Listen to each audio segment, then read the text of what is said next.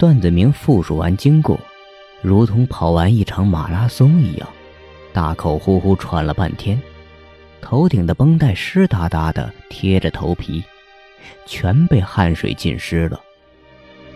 病房里陷入一片安静，杨爱捂着嘴退到墙根，眼睛里全是茫然的表情。他一是惊奇自己的队长身上竟然藏了这么多的故事，二是惊奇现在被关在警局的那个毒贩，难道那个人真的如队长所说，可以窥视他人的记忆？方墨听得也稀里糊涂。按道理，段子明是一个出色的刑警，无论是观察能力还是临场应变能力，都要远胜于他人。可他复述的故事里却充斥着大量戏剧化的东西，舌头、虫子，这些东西都是他真实见到的。此时此刻，段子明表情低落。整个人恍若一下子被抽走了精气神一样，身子塌在床头上，不自觉地抖动起手指，神情呆木，像完全变了一个人似的。可是什么击溃了如此一个铮铮铁汉呢？一点点皮肉之痛，几段无法回避的伤感。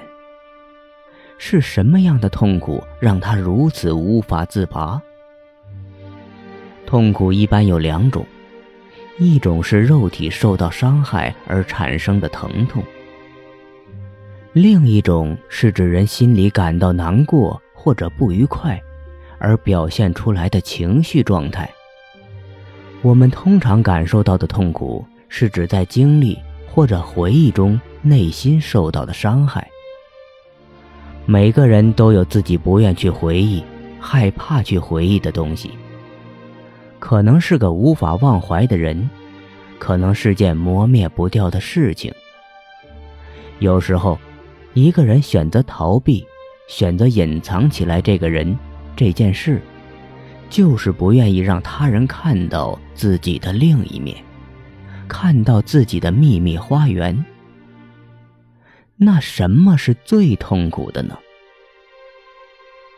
原本以为瞒过了自己，瞒过了所有人，甚至瞒过了时间。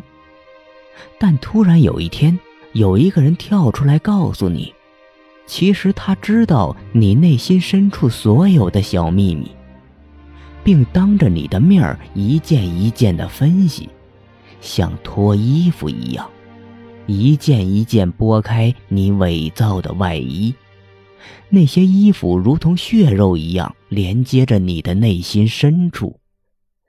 每当一件衣服被血淋淋的剥落，那人还要解读一遍你的内心活动，在你的伤口上狠狠撒下一把盐粒。这才是真正的痛苦，这才是真正的残忍。方墨明白了，段子明经历的正是这种比肉体凌迟还要残忍百倍的事情。半晌，他都没有打扰段子明。待段子明呼吸渐渐平稳下来，才说道：“世界上没有一个人是完美的，也没有一个人是干净的。